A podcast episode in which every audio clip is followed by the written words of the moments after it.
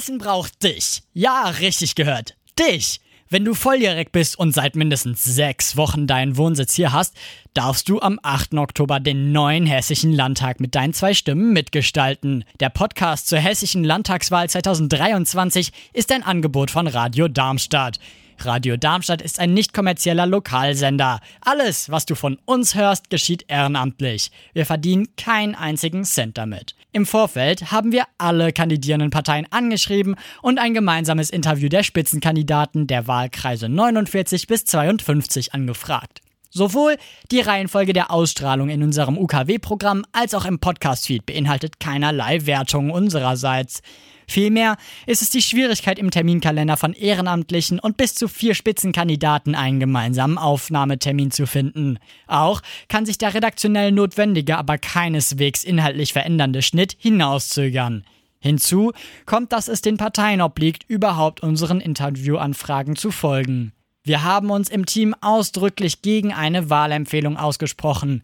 Der Podcast soll für dich ein ergänzendes Informationsangebot sein. Falls du uns Feedback geben möchtest oder eine Frage hast, schreib uns eine E-Mail an studio@radiodarmstadt.de. Wenn du wählen darfst, freut es uns, wenn du dein Wahlrecht am 8. Oktober oder schon früher per Briefwahl nutzt. Abschließend wünsche ich dir viel Spaß und Informationen beim Hören dieser Podcast-Episode. Guten Tag, mein Name ist Aurelian wie Sie heißen, das weiß ich natürlich nicht, aber ich kann Ihnen verraten, dass ich heute wieder eine Vorstellung für die hessische Landtagswahl am 8. Oktober mache. Heute stelle ich die Kandidaten der SPD vor.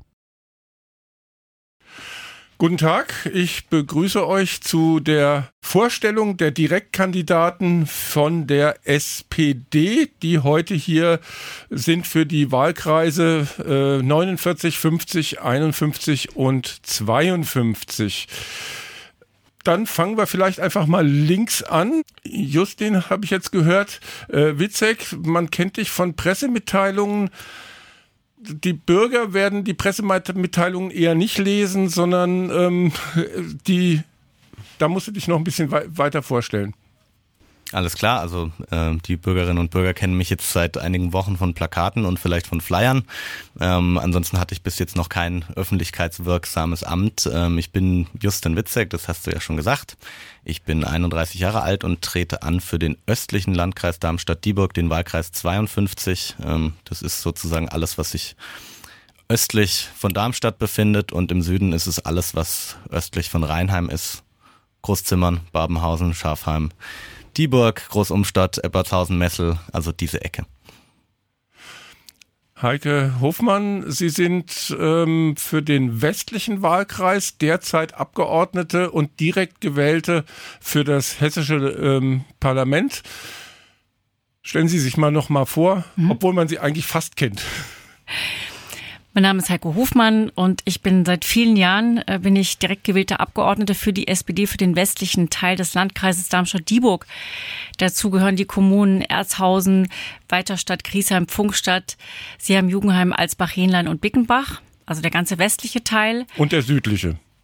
Genau, also wenn man Darmstadt, Darmstadt in der Mitte sieht und der Landkreis umringt ja die Stadt, dann ist es der komplette von Norden nach Süden der, der westliche Teil des Landkreises Darmstadt-Dieburg. Ich bin seit dieser Wahlperiode zudem die Landtagsvizepräsidentin und darf in dieser Funktion unsere Demokratie sowohl nach innen als nach außen vertreten, was mir eine Herzensangelegenheit ist und äh, zudem die innenpolitische Sprecherin unserer Fraktion. Das heißt, äh, für ausreichend Polizei, ausreichend Sicherheit auf den Straßen ähm, Hessens. Dafür bin auch ich zuständig. Dann kommen wir zu Bijan Kaffenberger. Er ist ja derzeit äh, direkt gewählter Abgeordneter für den Wahlkreis 50, glaube ich. Die, mit den Zahlen komme ich immer nicht so ganz klar. Das ist Darmstadt südlich der Heinrichstraße, um das mal so größenordnungsmäßig zu sagen. Und dann halt einige Vororte noch. Welche sind das? Also richtig, genau das südliche Darmstädter Stadtgebiet. Die Wahlkreisgrenze ist eine lange Geschichte, da könnten wir jetzt viel drüber erzählen. Also genau. Es ist dann also eigentlich die Viertel Bessung Eberstadt Heimstätten-Siedlung. Es sind die Landkreiskommunen Rostov, Oberramstadt, Mühltal und Mudautal. Und seit einer Änderung des Wahlgesetzes im vergangenen Jahr ist es auch noch neu dazu gekommen Rheinheim, Fischbachtal und Großbiberau.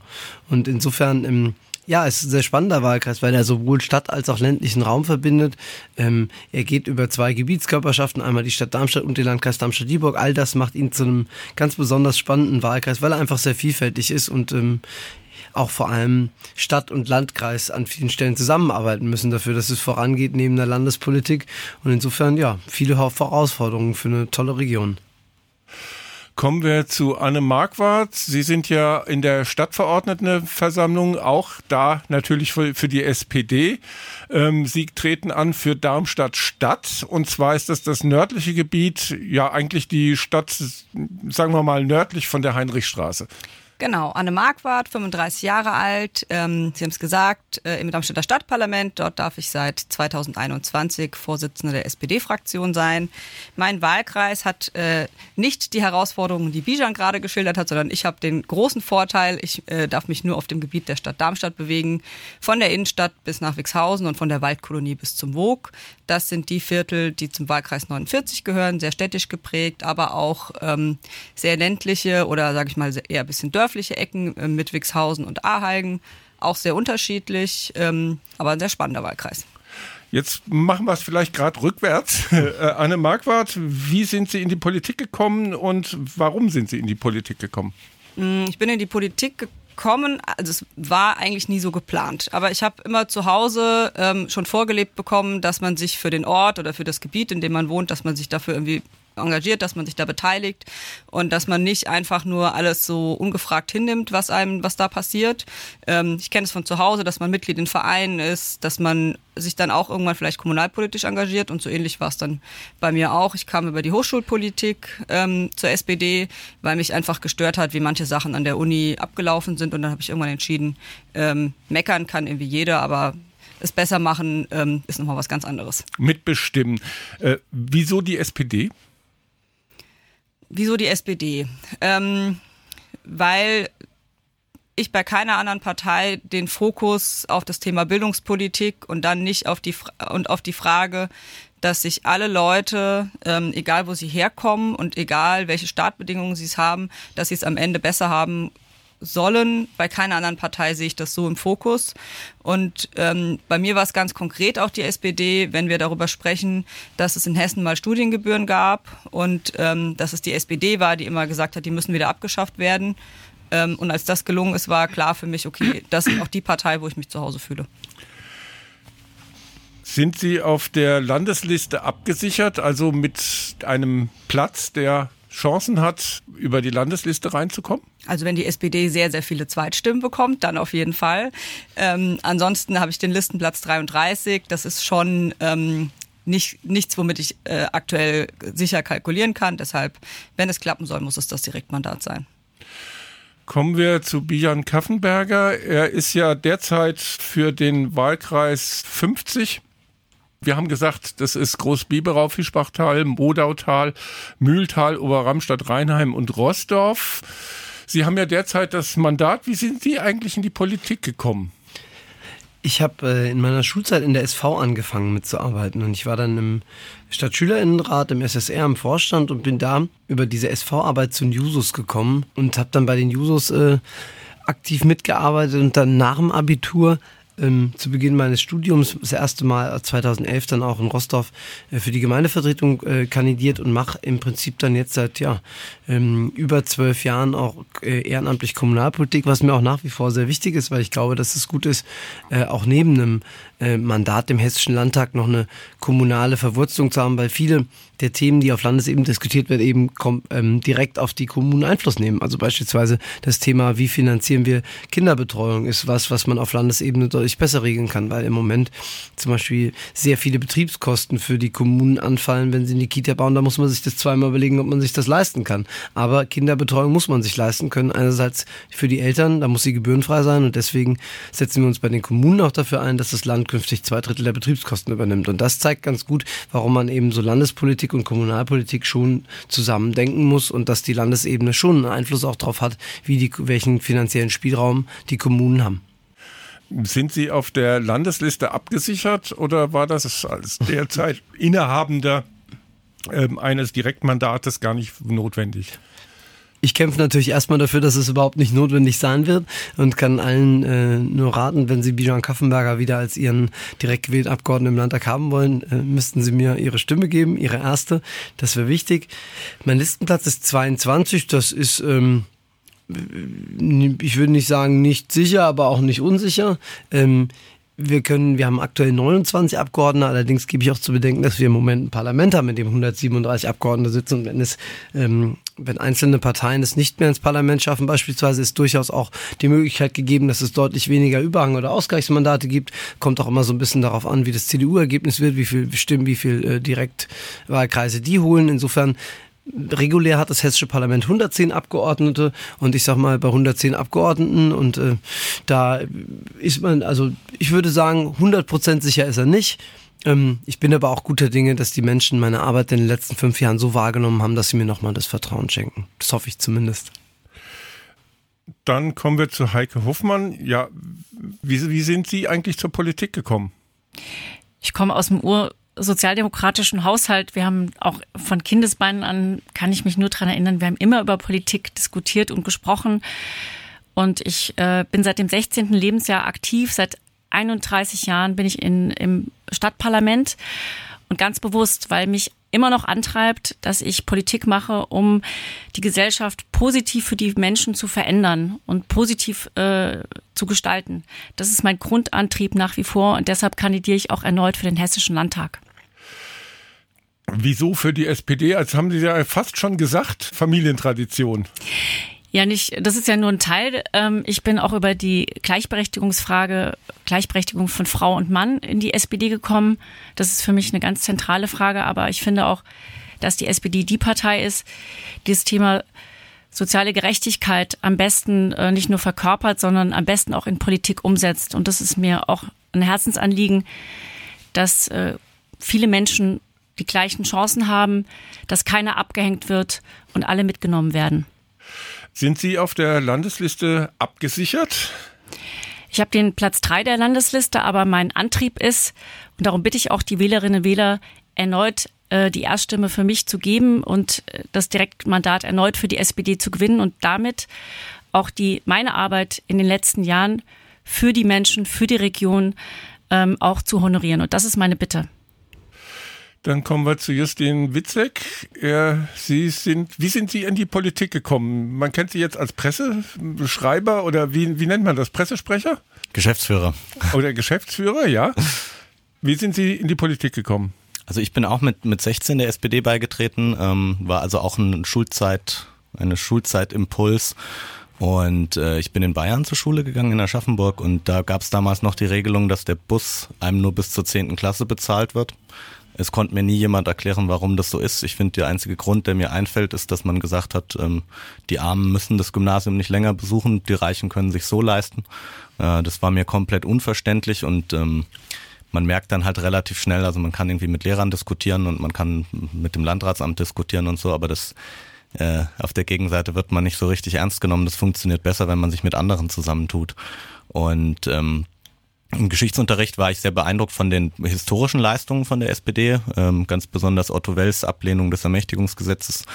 Ähm, das, ja, dann habe ich mich einige Zeit lang ähm, beschäftigt damit, was gibt es denn? Ähm, und es war dann relativ schnell klar, dass es eigentlich nur die SPD sein kann, ähm, weil da die, die soziale Gerechtigkeit eben an erster Stelle steht und ähm, das finde ich ist ja ein, immer noch ein sehr wichtiger Wert und da haben wir immer noch genug zu tun und daran habe ich jetzt seit 15 Jahren äh, bei allem mitgearbeitet, wo ich irgendwie gesehen habe, dass ich gebraucht werde, jetzt auch zuletzt ähm, hauptamtlich für die Partei und das würde ich gerne im Landtag fortsetzen. Auch an Sie die Frage, sind Sie auf der Landesliste abgesichert? Nein, also ich habe den Listenplatz 50, den könnte man wahrscheinlich als aussichtslos bezeichnen.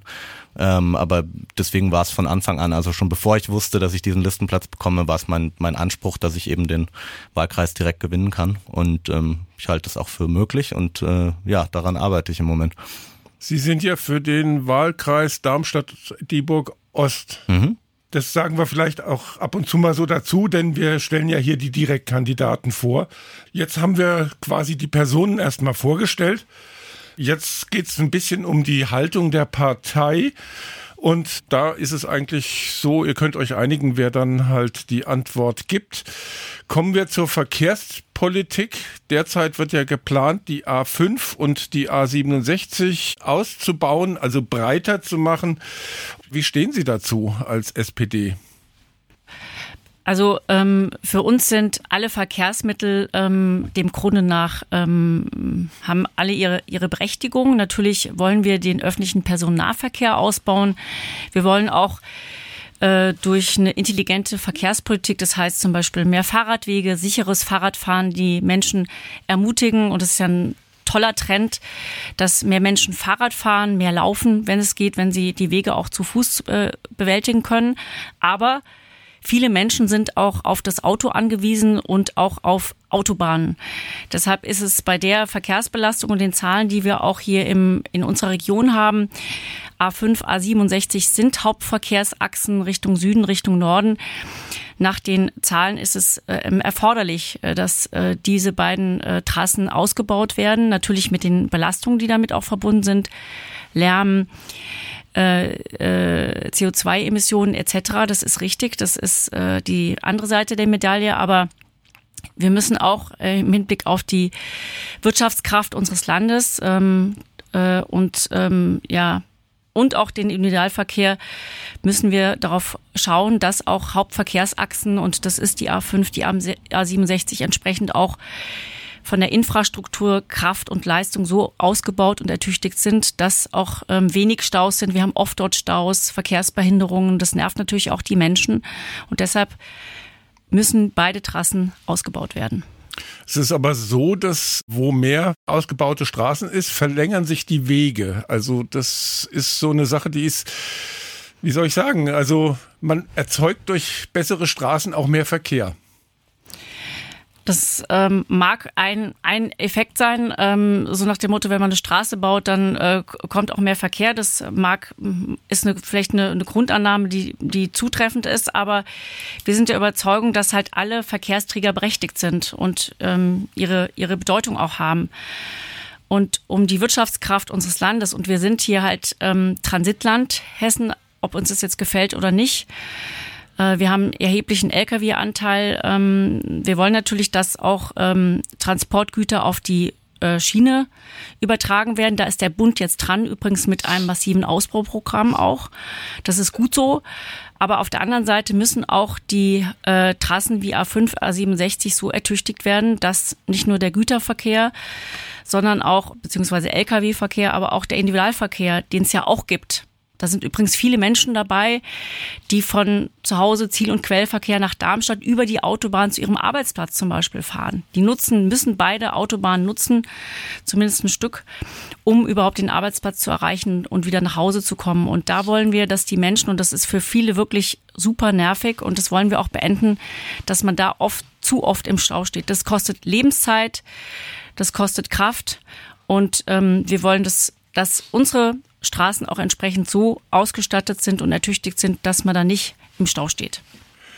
Hessen hat 1995 die vom Bund erhaltene Verantwortung für den Schienenpersonennahverkehr gleich an die Kreise und kreisfreien Städte übertragen. Diese müssen sich dafür zu Verkehrsverbünden wie dem RMV zum Beispiel zusammenschließen. Die Kommunen sind für diese zusätzliche Ausgabe nur ungenügend ausgestattet.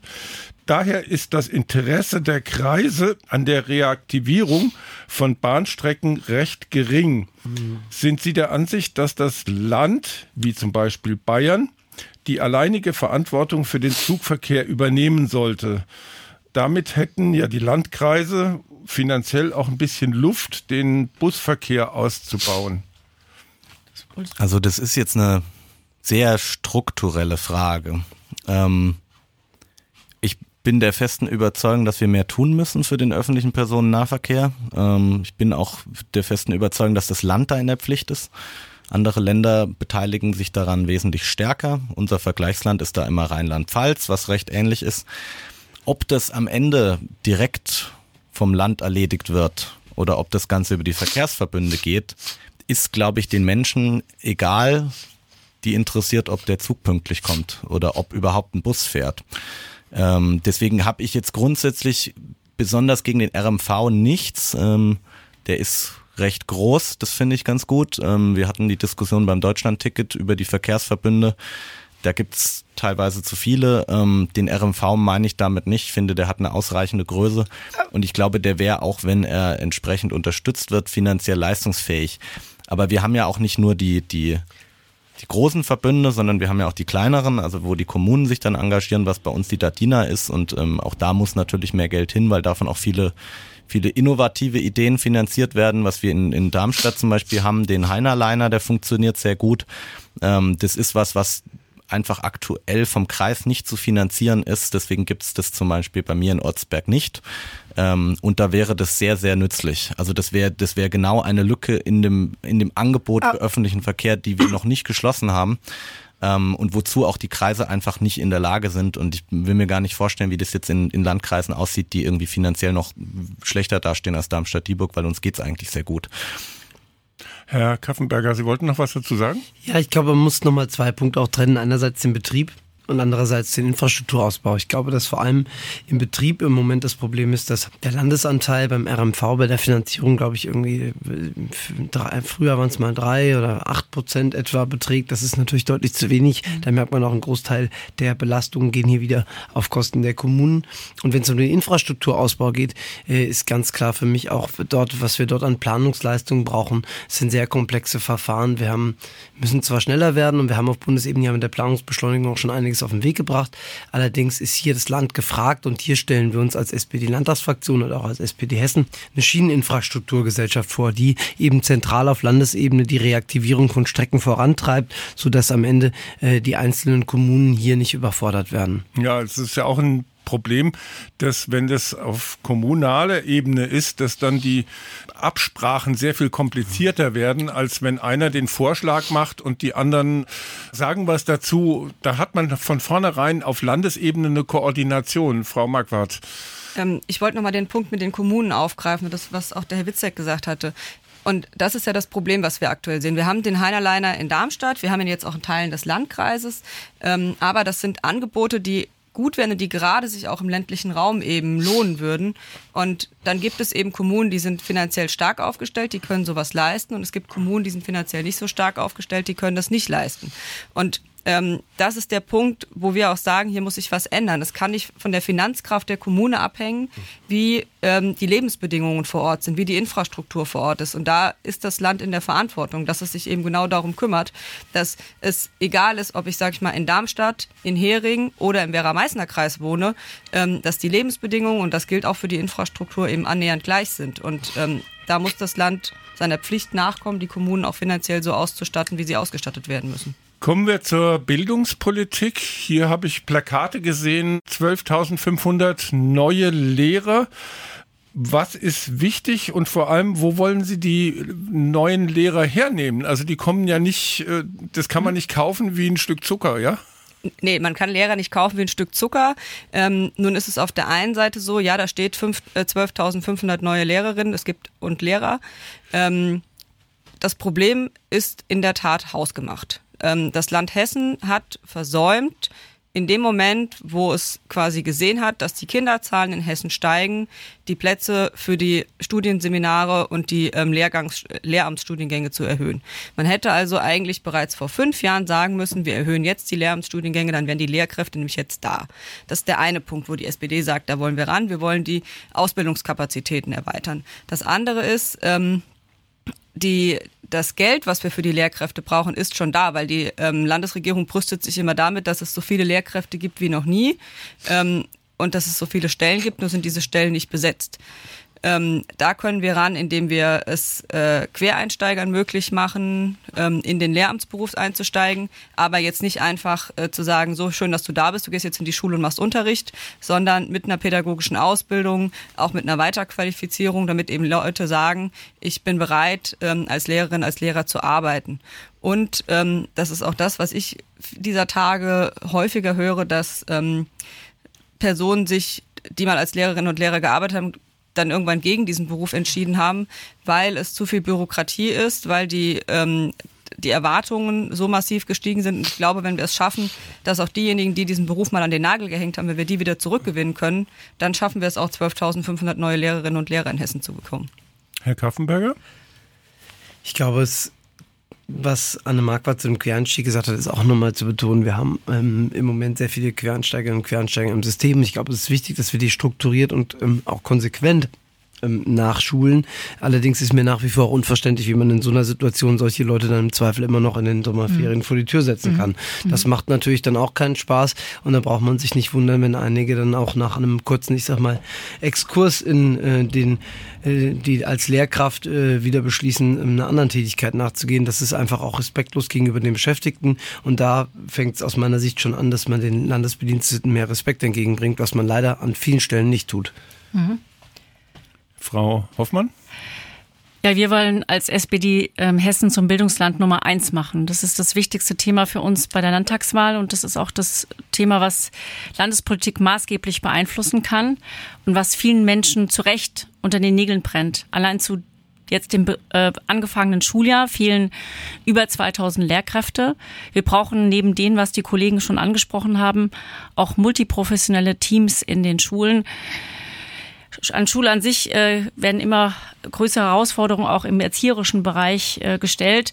Also wir brauchen auch Pädagogen, mehr Schulpsychologen etc., die auch wirklich eine individuelle ähm, Förderung jedes einzelnen Kindes, das ist unser Hauptstichwort und das ist der Kern unserer Bildungspolitik. Die individuelle Förderung jedes Kindes und zwar bestmöglich, weil die Kinder sind unsere Zukunft.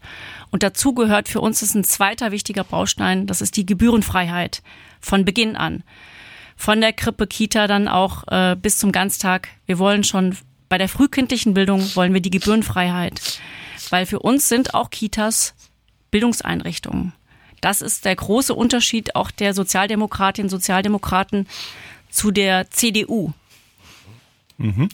Bleiben wir einfach mal bei der Bildungspolitik ich habe jetzt hier so im Umfeld wahrgenommen, die Schulsozialarbeit ist in Hessen nicht so besonders gut. Was ist die Antwort der SPD darauf?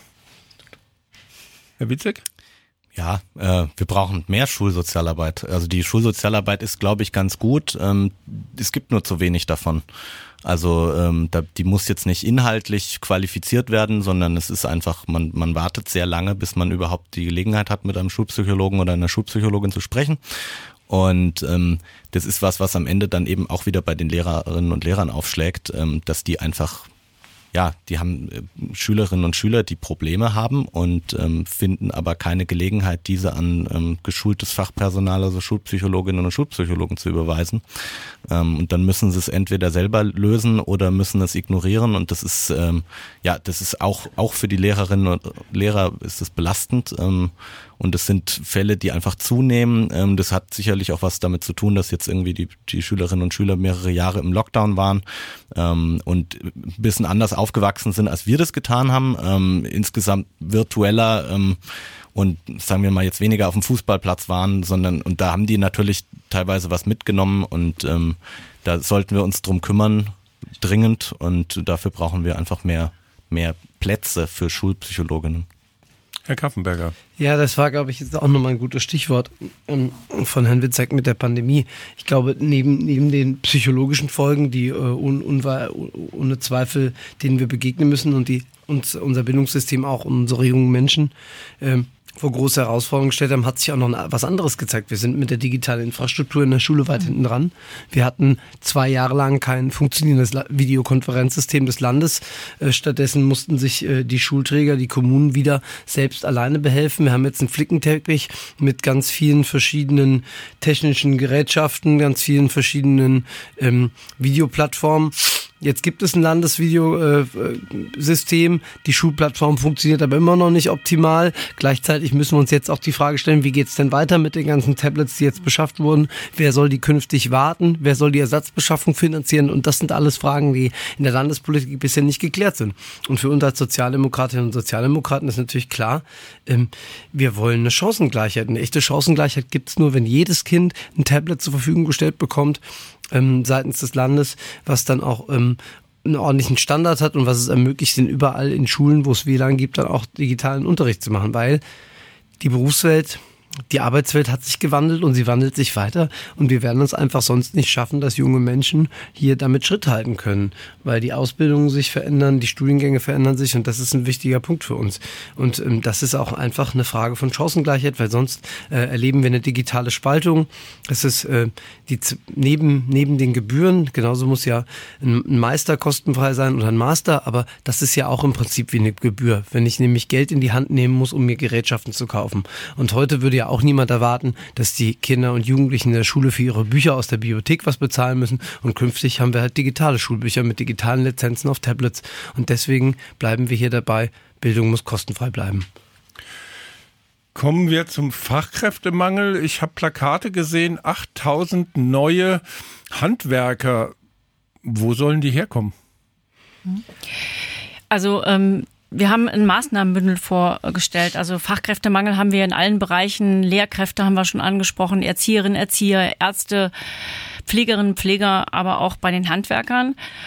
Und ähm, wir haben da verschiedene Ansätze. Einmal die Gleichwertigkeit der Bildungsabschlüsse, das ist für uns ganz wichtig. Für uns ist wichtig, dass kein Kind mehr die Schule verlässt äh, ohne einen Abschluss. Wir haben Tausende aktuell, Tausende von Schülerinnen und Schülern, die äh, keinen Abschluss haben. Das muss abgestellt werden. Das ist die erste Voraussetzung, damit wir auch im Handwerksbereich wieder Fachkräfte finden. Jedes Kind muss einen Bildungsabschluss machen. Zweiter Punkt. Ähm, wir wollen die ähm, Berufsorientierung schon an den Schulen stärken und damit auch Talente für das Handwerk entdecken, frühzeitig entdecken.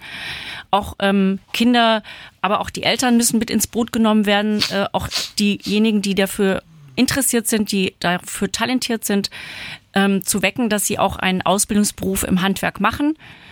Da kann man übrigens, ähm, wenn man zum Beispiel dann auch äh, vielleicht seinen äh, Meister gemacht hat, aber auch als in, in, im normalen Handwerksberuf ziemlich gutes Geld verdienen. Ähm, ist gar nicht so bekannt, gell? Ist gar nicht, ist gar nicht so bekannt. Es muss mehr beworben werden. Und dann wollen wir auch das Fach Arbeitslehre und zwar über alle Schulformen hinweg äh, an den Schulen ähm, einführen. Das führt dazu oder soll dazu führen, das gab es früher mit großem Erfolg, dass wirklich auch Schülerinnen und Schüler auch ähm, handwerkliche Dinge lernen und sagen, boah, da habe ich äh, Fähigkeiten, da habe ich Interesse. Und so wollen wir über Berufsorientierung, Arbeitslehre an den Schulen, aber auch Werbung für das Handwerk in Kooperation mit der Handwerkskammer, mit den Tischlereibetrieben, mit den Innungen wollen wir für das attraktive Handwerk auch werben. Oh. Frau Marquardt, Sie ja, wollten auch was dazu sagen? Genau, ich wollte nur ergänzen zur, zur Frage, nun kommen dann die Schülerinnen und Schüler aus der Schule und wissen, hier Handwerk ist was Tolles, ich habe da Lust darauf. Ähm, dann ist ja immer noch die Herausforderung, dass ich einen Ausbildungsplatz finde. Ähm, da geht es auf der einen Seite darum, äh, die Schülerinnen und Schüler dabei zu unterstützen mit Jugendberufsagenturen. Ich glaube, ähm, es ist wie bei so vielen Punkten, ähm, es hilft nicht alleine, wenn das Land was tut. Die Kommune muss unterstützen und der Bund genauso. Ähm, und auf der anderen Seite geht es aber auch darum, dass ähm, Betriebe auch ausbilden müssen. Und ähm, da gibt Ausbildungsplätze gibt es eigentlich im Moment relativ viele. Also, also, es sind einige unbesetzt, insbesondere auf dem Bau, wenn ich das richtig in ja, das, habe. das gibt es. Mir wurden jetzt, ich war die letzten Wochen viel unterwegs und was mir junge Leute häufig gesagt haben, ist, dass sie ähm, auch motiviert war, eine Ausbildung im Handwerk zu machen. Ich habe die Tage einen, einen, jungen Menschen kennengelernt, der wollte Anlagenmechaniker lernen. Und dann ähm, passiert es, dass ähm, kurz vor Ausbildungsstart der Betrieb quasi einen Rückzieher macht und dann steht der junge Mensch ohne Ausbildungsvertrag da. Ähm, deshalb, wie Heike Hoffmann gesagt hat, es geht auch darum, ähm, die Handwerksbetriebe zu unterstützen, aber es geht auch darum, Betriebe, die sich beharrlich weigern, ähm, möglicherweise äh, auszubilden, eine umlagefinanzierte Ausbildungsgarantie auf den Weg zu bringen und aus dieser Umlage dann ähm, Betriebe zu unterstützen, Ausbildungsplätze aufzubauen. Es gilt aber auch darum, aus dieser Umlage junge Menschen so zu qualifizieren, dass sie auch ausbildungsreif sind. Herr Kaffenberger. Ja, wir waren ja eben schon bei der Bildungspolitik und jetzt bei der Ausbildung. Das hängt natürlich auch ähm, zusammen. Ich habe auch die Diskussion der letzten äh, Monate äh, so wahrgenommen, dass wir immer noch darum kämpfen müssen, dass es überhaupt ausreichend Berufsschulstandorte gibt. Mhm. Weil, wenn ich heute eine Ausbildung beginne und komme aus dem Odenwald und äh, muss erstmal 30, 40 Kilometer morgens fahren, um in die Berufsschule zu gehen, ist es den jungen Menschen gerade auch, weil wir waren ja gerade beim Thema ÖPNV-Ausbau, gerade auch bei dem, bei dem jetzigen Zustand beispielsweise der Odenwaldbahn, der ungenügend ist, äh, nicht zuzumuten oder ja, es ist einfach verständlich, dass die dann sagen, ja, dann mache ich halt was anderes. Mhm. Und deswegen ist auch, dass wir Berufsschulstandorte in der Fläche erhalten, total wichtig. Und was, ähm, Aurel, du sagtest mit dem, mit dem Bau, ich habe vorher im Wirtschaftsministerium in Thüringen gearbeitet, bevor ich in den Landtag kam. Wenn man sich anschaut, was die durchschnittlichen Löhne auf dem Bau sind, da liegen wir mehrere Euro hinter Thüringen. Und das kann eigentlich nicht sein, weil Thüringen hat deutlich niedrige Lebenshaltungskosten im Mittel und es gibt aber auch einen Grund dafür. Wir haben in Hessen einfach kein ordentliches Tariftreu- und mhm. Vergabegesetz. Wir haben hier immer noch massiv äh, Lohndumping auf Baustellen und da braucht man sich auch nicht wundern, dass die Leute am Ende lieber irgendwo in Bundesländern arbeiten, wo die Löhne höher sind. Und das ist ein ganz klarer Wettbewerb Wettbewerbsnachteil um Fachkräfte, um junge Menschen, gerade auf dem Bau und das in Zeiten, wo die Bautätigkeit hier tatsächlich in Hessen ja auch wieder, ja, ich sag mal, gesteigert werden müsste, weil wir im Moment ja merken, dass das rückläufig ist. Und wenn man dann auch so vor großen Infrastrukturaufgaben steht wie Glasfaserausbau in der Fläche, auch da braucht man viele Leute im Tiefbau. Und ich kann sagen, wir finden auch da heute keine Menschen mehr, die sich in den Graben stellen, um unsere digitale Infrastruktur auszubauen. Und all das entscheidet am Ende auch über die Zukunft unseres Bundeslandes. Ein weiteres Thema, nicht nur des Landes Hessen, sondern eigentlich weltweit, ist der Klimawandel. Wir spüren es. Hier in Darmstadt hatten wir einige Hochwasser. Es geht eigentlich inzwischen recht regelmäßig durch die Presse, dass irgendwo Hochwasser in Mengen existiert, die man vor 10, 20 Jahren sich gar nicht vorstellen konnte. Was ist die Antwort der SPD für das Land Hessen? Herr ja, Witzek, ja. Äh, das ist jetzt eine große, große Herausforderung, den, den Klimawandel zu lösen. Das ist ein sehr, sehr komplexes Problem, was wir dringend angehen sollten. Ähm, also ein Punkt ganz konkret wegen Hochwassern ist, dass wir, wir uns daran anpassen müssen, ähm, weil der Klimawandel findet schon statt, der ist schon recht weit. Ähm, und selbst wenn wir alles andere, was wir vorhaben, umsetzen, ähm, wird es in unserer Lebzeit nicht wieder zurückgehen. Das heißt, wir werden diese Extremwetterereignisse haben. Äh, die Dürren, die Hitze, die Überschwemmungen, die Waldbrände. Ähm, darum müssen wir uns kümmern. Ähm, beim Hochwasser ist es ein spezielles Thema ähm, Oberflächenversiegelung, dass wir schauen, dass, dass die, die Flächen, die wir versiegeln, an einer anderen Stelle wieder entsiegelt werden. Sprich, wenn man wenn man einen neuen Parkplatz sogar, baut. Also in der Praxis habe ich das bisher noch nirgends gesehen. Ja, ja, ja, ja. Aber es ist, ähm, ich habe den Eindruck, dass sich die ähm, das Bewusstsein dafür schärft, ähm, dass man, dass eben Bauland nichts ist, also oder überhaupt unversiegelte Oberflächen nichts ist, was wir endlos haben und man einfach ähm, weitere Neubaugebiete und Gewerbegebiete bauen kann, ohne dass es Folgen hat.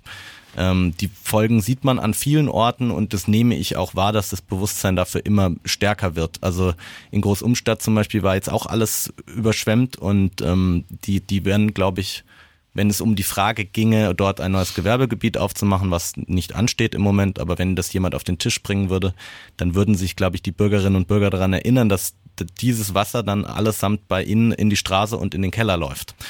Ähm, also das, das wird schon mal besser, aber das ist nur, nur die Anpassungsseite. Wir müssen natürlich den Klimawandel auch aufhalten, schnellstmöglich. Ähm, dafür gibt es Zielkorridore, was wir bis wann erreichen müssen. Ähm, die sind sehr bald und ähm, ich habe so ein bisschen die Befürchtung, dass man die, wenn man nicht mehr tut, auch nicht erreichen wird. Ähm, wir hatten es vorhin wegen der, wegen der Autobahnausbau. Ähm, bei, bei mir im Kreis wird über den Ausbau der B45 geredet und ähm, die B26 ist dann wahrscheinlich als nächstes dran.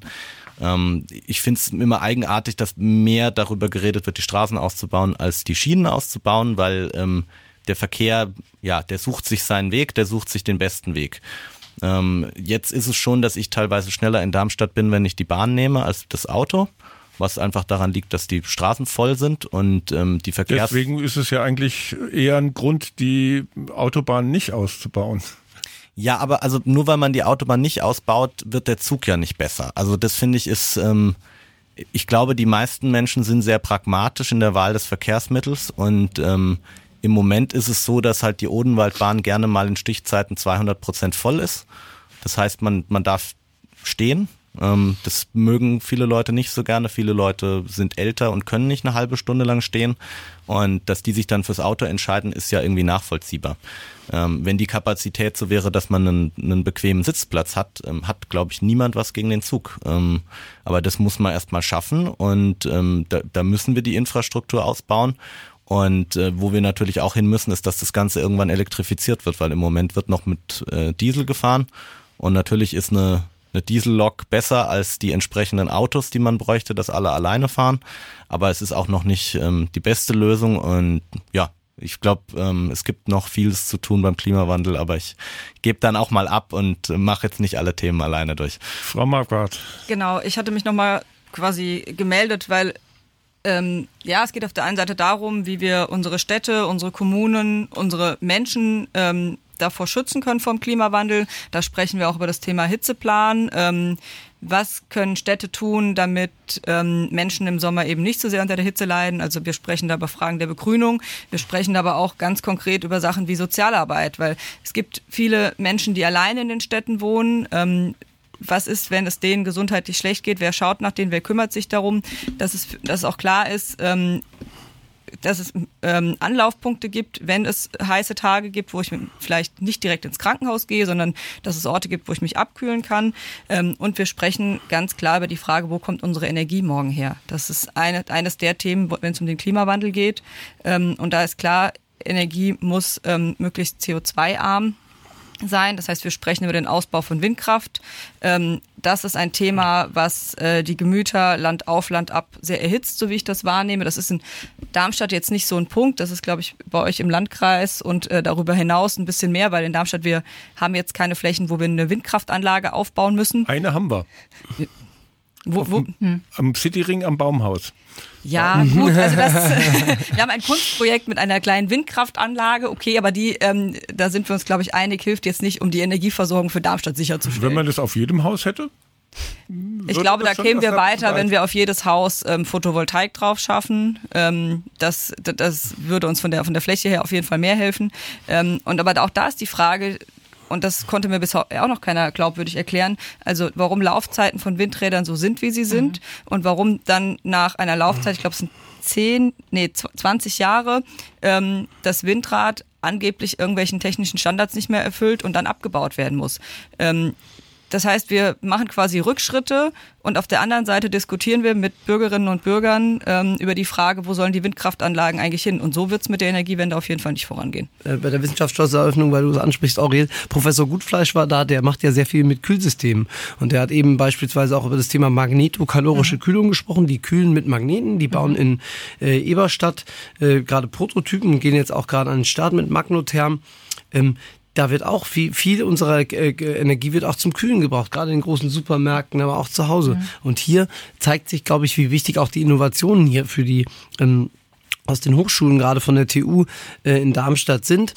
Und ich glaube, das ist auch ein Punkt, der mit Landespolitik zu tun hat, weil wenn ich mit der Präsidentin Frau Brühl spreche, ist es immer noch so, dass wir in der Hochschulfinanzierung, der Grundfinanzierung Probleme haben, dass gerade die besonderen Bedürfnisse von technischen Universitäten, wie wir sie hier in Darmstadt haben, nicht besonders berücksichtigt werden, weil es ist einfach teurer, einen Chemiker auszubilden, eine Chemikerin, einen Ingenieurin, einen Ingenieur, als vielleicht beispielsweise ein geisteswissenschaftliches Studium zu finanzieren, was der einzelne Studienplatz kostet wir brauchen auch, was die Hochschulen angeht, auch für die Hochschule Darmstadt äh, noch ein paar Mittel. Wir haben nämlich auch einen Campus im Landkreis, den Mediencampus. Auch dort geht es viel um Digitalisierung, um Zukunftstechnologie, um die Gaming-Branche. Und auch hier kommt die Landesregierung im Prinzip ihrer Investitionsverpflichtung nicht richtig nach. Da regnet es äh, ins Dach rein. Und ähm, man muss auch sagen, für die Region ist es wichtig, dass wir nicht nur Hochschulstandorte auch direkt in der Innenstadt haben, sondern auch in der Fläche, weil wir sprachen über das Thema Verkehr, wir sprachen über das Thema äh, Wohnraum. Auch hier ist es wichtig, dass man ein bisschen, glaube ich, ähm, das aus, der, aus Darmstadt heraus entzerrt. Und wenn äh, einige äh, Studierende, die am Mediencampus sind, beispielsweise im Landkreis leben und morgens eben nicht, wie alle äh, in der Rush Hour äh, aus dem Landkreis auf die Stadt zu fahren, sondern morgens auch entweder in die andere Richtung fahren oder bereits im Landkreis leben und dort ausgebildet werden, ist es, glaube ich, auch für die Verkehrsentwicklung für unsere Region eine gute Sache. Mhm. Das war jetzt der Übergang zur Digitalisierung. Was ist für Sie Digitalisierung? Ich glaube, das ist jetzt von mhm. Herrn Kaffenberger das. ja, ich bin als digitalpolitischer Sprecher der Fraktion, genau, geht der Ball erstmal an mich. Ich glaube, Digitalisierung ist ein Begriff, unter dem jeder Mensch erstmal was anderes versteht. Also was wir im Moment, was wir im Moment erleben, ist eher eine digitale Transformation. Digitalisierung geht in jedem Lebensbereich rein, ist Teil von jedem Lebensbereich und ähm, verändert ihn auch in vieler Hinsicht. Ähm, wir brauchen dafür aber zunächst mal ähm, eine ordentliche Grundlage. Das ist digitale Infrastruktur, flächendeckende Glasfasernetze und stabile und schnelle Mobilfunknetze.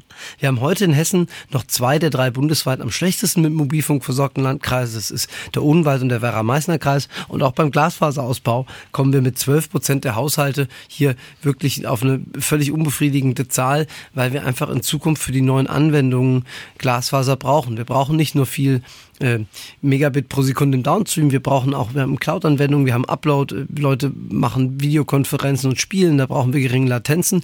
Und weil wir beim Thema Energieverbrauch schon waren. Glasfasernetze sind auch deutlich effizienter als Kupfernetze. Und basierend auf diesen, dieser Infrastruktur können wir mit Sensorik äh, unseren, unseren Verkehr besser leiten. Wir können auch unsere Stromnetze intelligent machen, damit sie die ganze Energiewende und die unstet hervorliegenden Energien tatsächlich auch konsequent managen können. Und das sind ähm, natürlich alles wichtige Dinge. Wir haben in Darmstadt und Darmstadt-Dieburg mit der Integra auch einen großen Versorger, der hier ja auch schon sehr weit vorne ist und das für uns auch als SPD klar, wir brauchen für diese Digitalisierung gerade die Unternehmen in der öffentlichen Hand, damit das eben keine ähm, Sache der großen Konzerne aus Amerika äh, alleine wird. Und vielleicht einen letzten Satz noch.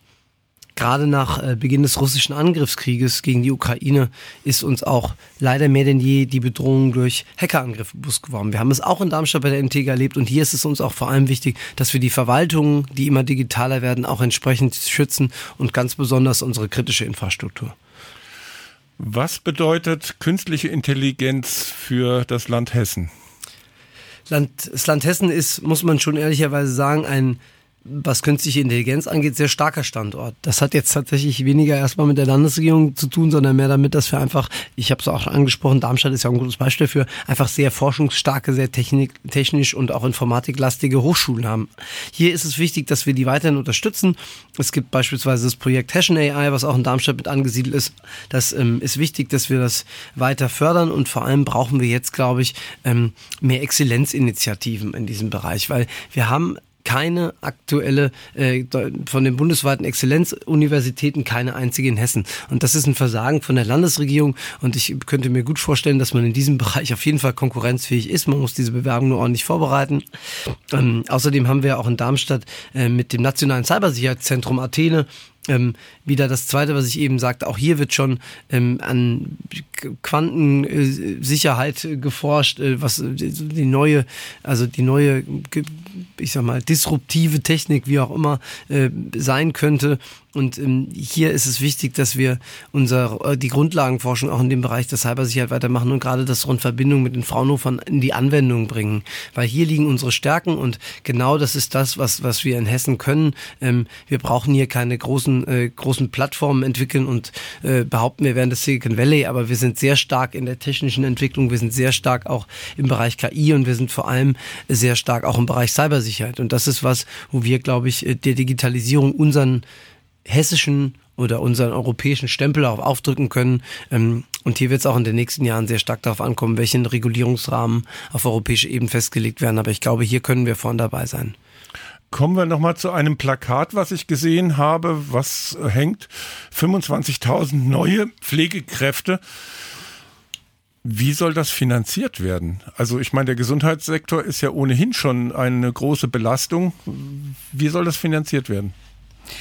Zum einen sind wir natürlich da auch in Gespräch mit dem Bund. Äh, wir haben verschiedene Pflegereformen gehabt. Da ist mehr Geld ins System gekommen. Das muss auch weitergehen. Wir wollen die Pflegeversicherung zur Vollversicherung machen, wie die Krankenversicherung. Das ist natürlich was, was jetzt über diese laufende Wahlperiode des Bundes hinausgeht. Das ist der eine Punkt.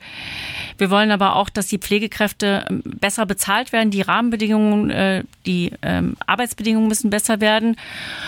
Und äh, das geht über nur mehr Geld im System. Also zum Teil sind es ja freie Träger, zum Teil sind es kommunale Träger, äh, staatliche Träger. Aber ohne eine bessere Bezahlung werden wir diesen Beruf, der so wichtig ist, äh, nicht attraktiver machen. Die Arbeitsbedingungen müssen besser werden. Ähm, Im begrenzten Umfang können wir uns auch vorstellen, das muss aber auch mit der Ethikkommission auch natürlich ähm, im Einklang stehen, bestimmte Leistungen auch natürlich ähm, äh, zu digitalisieren. Die Digitalisierung, das haben wir schon angesprochen, ähm, greifen überall äh, um sich. Aber auch wir müssen die Pflege von Bürokratie ähm, entlasten. Das ist ein ganz, ganz wichtiger Punkt, weil viele Pflegekräfte ja zu Recht kritisieren, dass äh, die Bürokratie so viel ist, äh, die Pflegepläne etc. Ähm, so gefüllt sind, dass ähm, sie zur eigentlichen Pflege gar nicht mehr kommen. Ich weiß das selber, weil ich ähm, während des Studiums viele Jahre in Pflegeheimen gearbeitet habe. Also in der Tat, da kann man auch wieder Ressourcen schaffen. Insofern auch da viele einzelne Aspekte, um die Pflege attraktiver zu machen. Aber dann würden ja auch die Krankenversicherungsbeiträge bzw. Pflegeversicherungsbeiträge dann steigen. Für jeden. Ja, Herr Kaffenberger? Oder, Oder Herr Witzig? Ja, ähm, also einmal geht's ja darum, wir, wir haben ja im Moment schon zu wenig Pflegekräfte. Das heißt, da geht's nicht um Stellen, sondern da geht's um die Menschen, die wirklich da sind und pflegen. Ähm, wofür das Geld aktuell schon da wäre, aber es ist einfach nicht besetzt, weil wir niemanden mehr finden. Ähm, die Träger sind da irgendwie immer noch so ein bisschen in, in dem alten Denken drin, im Sinne von Arbeitskräfte gibt's endlos ähm, und wir müssen nur schauen, dass wir das Ganze so günstig wie möglich bekommen und mit möglichst angenehmen Bedingungen für die Arbeitgeberseite. Äh, ich glaube, von diesem Denken muss man weg. Und ein sehr, sehr deutliches Beispiel, wozu das mittlerweile geführt hat, ist, ähm, jahrelang haben wir als SPD gegen, gegen die Leiharbeit äh, Front gemacht, weil wir gesagt haben, das ist ein Versuch, Tarife zu unterlaufen. In der Pflege ist es mittlerweile so, dass man da ein Vielfaches eines normalen Pflegegehalts verdienen kann, wenn man in die Leiharbeit geht. Mhm. Weil Pflege ist anders als eine Fabrik, die kann man nicht unterbrechen wenn man eine gewisse Anzahl an Pflegekräften braucht, dann braucht man die, ansonsten sterben da Menschen. Und deswegen sehen die Träger, also ob das jetzt Altenheime sind oder Krankenhäuser, wenn die einen Personalengpass haben, dann kaufen die für ein unfassbares Geld Leiharbeiterinnen und Leiharbeiter ein. Ähm, das ist ja nicht günstiger. Also dieses System, was wir im Moment haben, das viel Geld davon geht an Leiharbeitsfirmen raus, ähm, einiges davon auch an Pflegerinnen und Pflegern, denen ich es auch ähm, sehr gönne. Ähm, die andererseits aber auch berichten, dass es halt extrem anstrengend ist, weil man im Zweifelsfall morgens nicht weiß, in welches Krankenhaus muss man heute fahren. Ähm, also das ist ein nochmal härterer Job als ohnehin schon, ähm, kommt entsprechend auch was rum, aber ich glaube, es wären, würden alle lieber in einem gut bezahlten und vorhersehbaren ähm, Job arbeiten, wo man einen Schichtplan hat und weiß, ob man mal ein Wochenende frei hat oder nicht. Also das ist einfach eine Ineffizienz, die man sich selbst erzeugt hat, weil man gedacht hat, man kann was sparen. Ähm, wir haben es jetzt in den letzten Jahren erst gesehen, wo die, die kirchlichen Träger ähm, sich nicht an die Tarifeinigungen ähm, anschließen wollten und das selbst verhandeln wollen. Ähm, und das Land Hessen ist als einziges Bundesland nicht Mitglied in der Tarifgemeinschaft. Das machen die ja auch nicht, weil sie gerne mehr zahlen wollen. Das machen sie, weil sie gerne weniger zahlen wollen. Ähm, mit diesem Unterbietungswettbewerb kommt man nicht mehr mhm. weiter. Ähm, ah. die Pflegekräfte können es sich mittlerweile aussuchen, wo sie hingehen.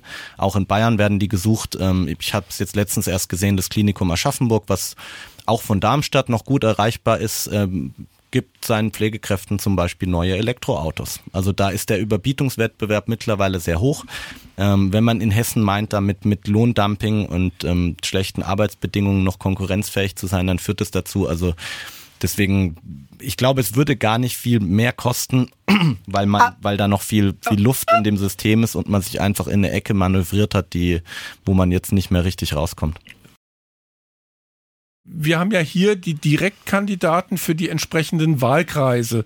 Herr Witzek, was ändert sich, wenn Sie statt einem anderen Listenkandidat für den Ostkreis Darmstadt-Dieburg in das hessische Parlament kommt?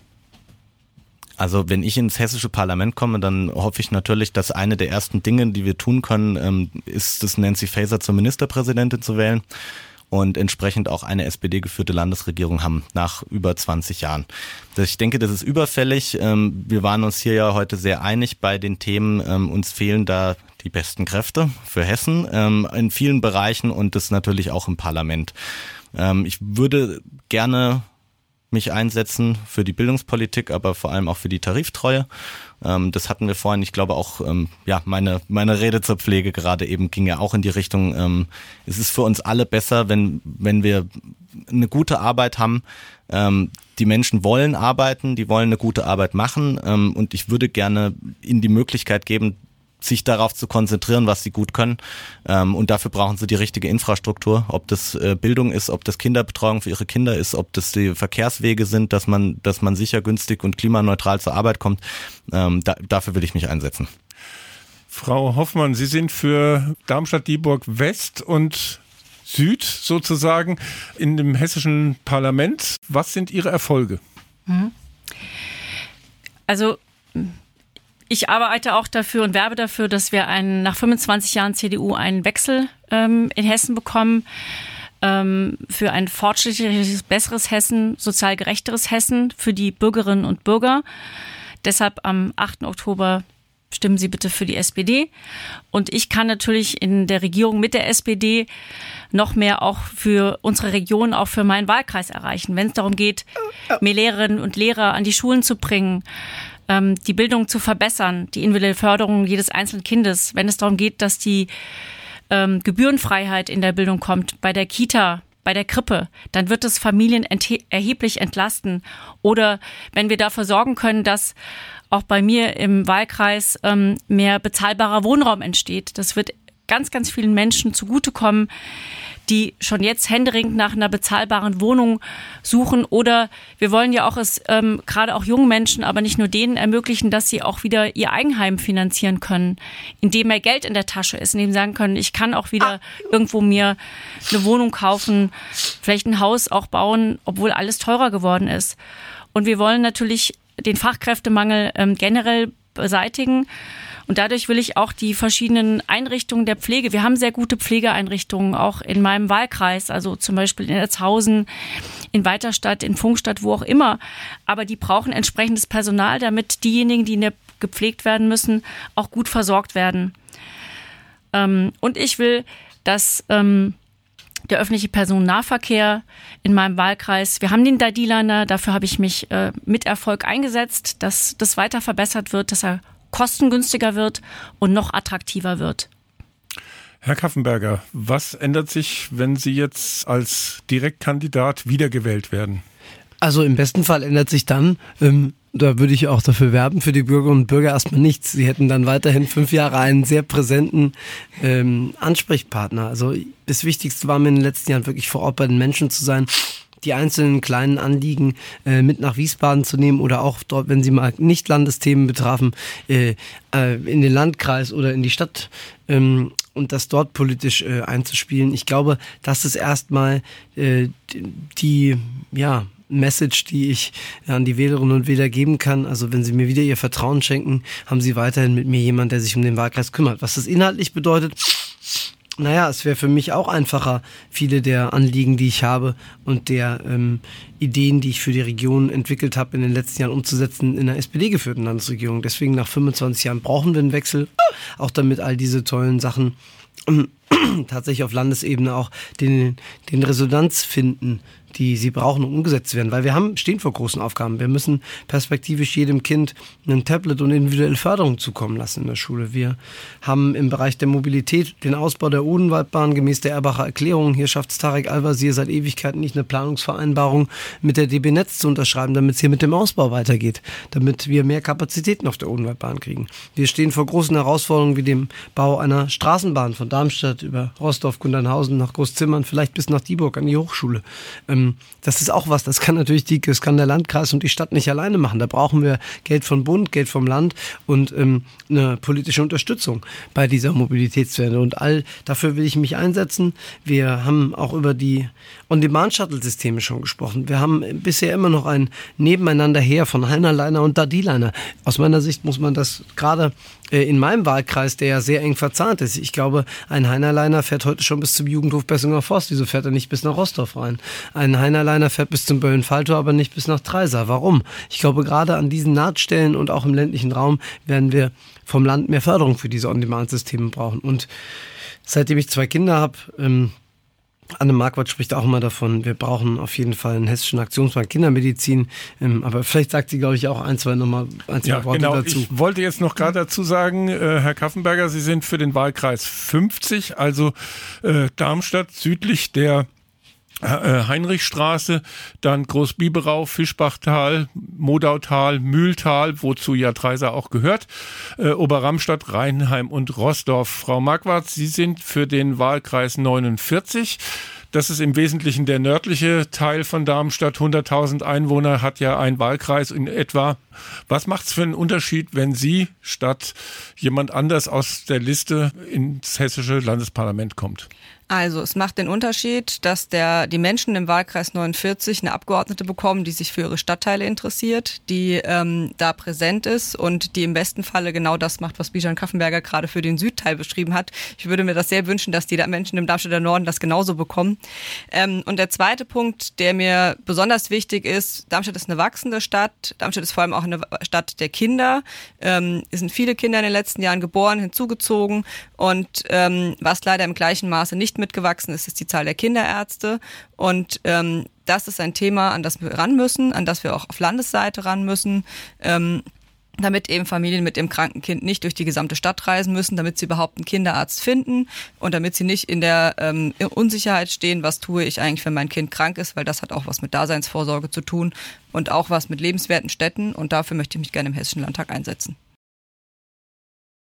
Ich danke euch. Ich hatte zu Gast Herrn Witzek für den östlichen ah, ah. Kreis des Darmstadt-Dieburg. Ich hatte äh, da Frau Hoffmann. Sie ist für den westlichen und südlichen Wahlkreis von Darmstadt-Dieburg. Herrn Kaffenberger, der für Darmstadt Süd und die umliegenden Orte den Wahlkreis hat und Anne Marquardt für den Wahlkreis 49 Darmstadt Stadt Nord. Ich danke euch, dass ihr da wart. Sehr gerne. Danke sehr. Dankeschön.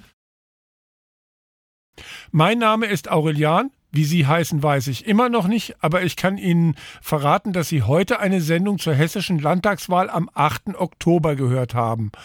Ich habe die Kandidaten der SPD vorgestellt. Sie hören Radio Darmstadt auf der 103,4 MHz oder aber über DAB+. Unsere Internetseite ist www.radiodarmstadt.de und da gibt es auch eine Mediathek und den Livestream. Unsere Hotline ist 87000 hier in Darmstadt. Wenn Sie mich erreichen wollen, dann wählen Sie die 291111 in Darmstadt und erreichen mich persönlich und zu Hause. Ja, und was mir noch bleibt, ist auf Wiederhören zu sagen, und das ist wörtlich gemeint. Wir sind ja ein Radioprogramm. Auf Wiederhören.